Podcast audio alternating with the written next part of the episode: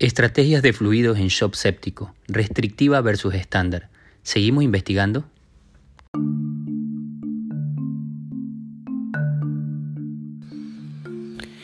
Espacio Crítico proporciona un sitio de interés para los apasionados de la medicina en los cuidados intensivos.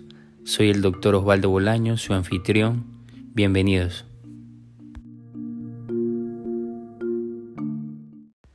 Saludos a todos. Hemos hecho este podcast eh, en relación a la última publicación de un artículo que salió hace unos días, así que me decidí a comentar mi opinión un poco más a detalle al respecto.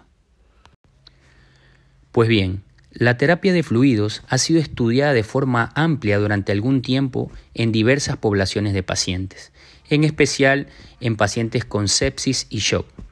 ¿Por qué? Se ha identificado daño asociado con volúmenes altos de líquido en esta población de pacientes. El sustento fisiológico y la evidencia conocida es que solo el 50% de los pacientes gravemente enfermos responden a fluidos. Lobo y colaboradores demostró en voluntarios sanos que aproximadamente el 32% de un litro de solución salina infundida se había mantenido en el espacio intravascular tras una hora de esa administración.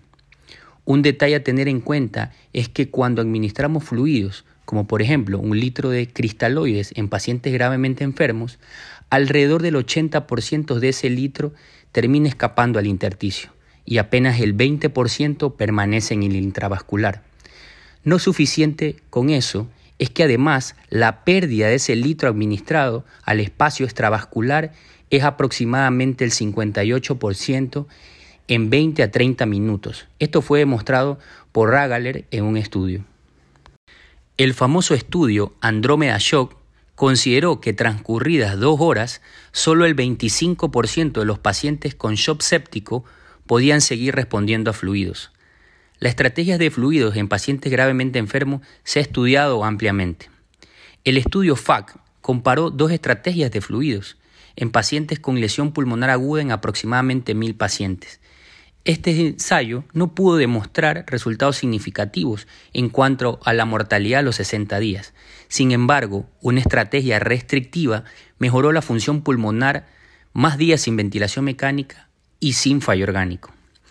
Cabe recalcar que hace pocos años los datos de este estudio se utilizaron para identificar subfenotipos de CDRA, donde los resultados variaron en la mortalidad y en la estrategia utilizada, beneficiando una estrategia restrictiva en el grupo hipoinflamatorio. El ensayo FEAS, una estrategia con fluidos, albúmina o cristaloides, en niños con síndrome febril e infecciones graves, mostró un aumento de mortalidad en el grupo de intervención, es decir, los que le administraban cualquier clase de fluidos.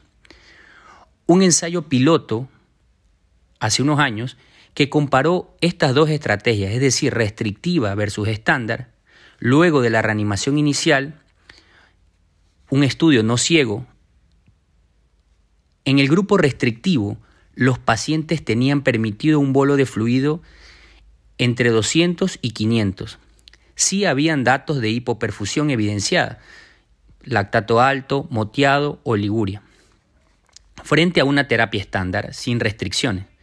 Se administraba fluidos midiendo variables hemodinámicas, estáticas y dinámicas.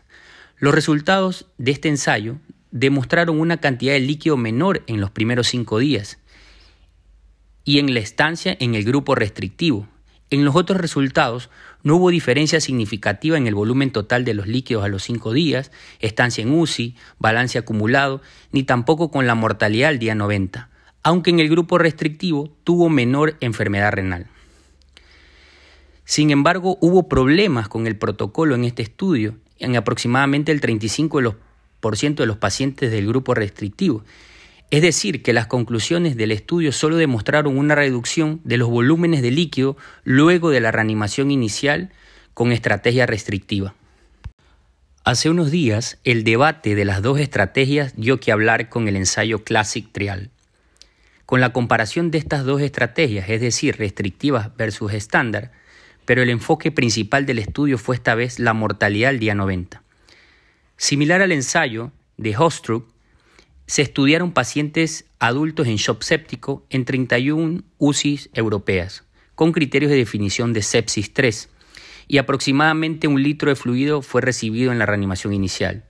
De igual manera, en el que el ensayo piloto, el grupo restrictivo se limitó a bolo de fluido de 250 a 500 con datos de hipoperfusión frente a la terapia estándar donde no se estableció límites de los fluidos y los bolos fueron administrados bajo mediciones de variables dinámicas.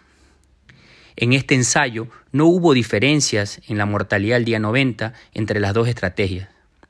Sin embargo, llamó la atención que la diferencia al día 5 de volumen entre los dos grupos fue de 2.000 ml, con poca diferencia en el balance acumulado de apenas 800 ml. Señalar además que los pacientes antes de la aleatorización ya habían recibido 2 a 3 litros en la reanimación.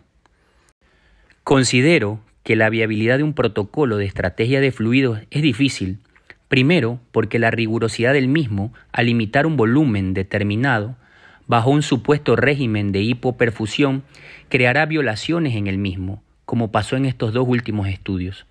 La mejor estrategia para limitar cualquier fluido posterior a la reanimación inicial debe basarse en términos de respuesta o tolerancia a fluidos, utilizando índices dinámicos de respuesta a volumen.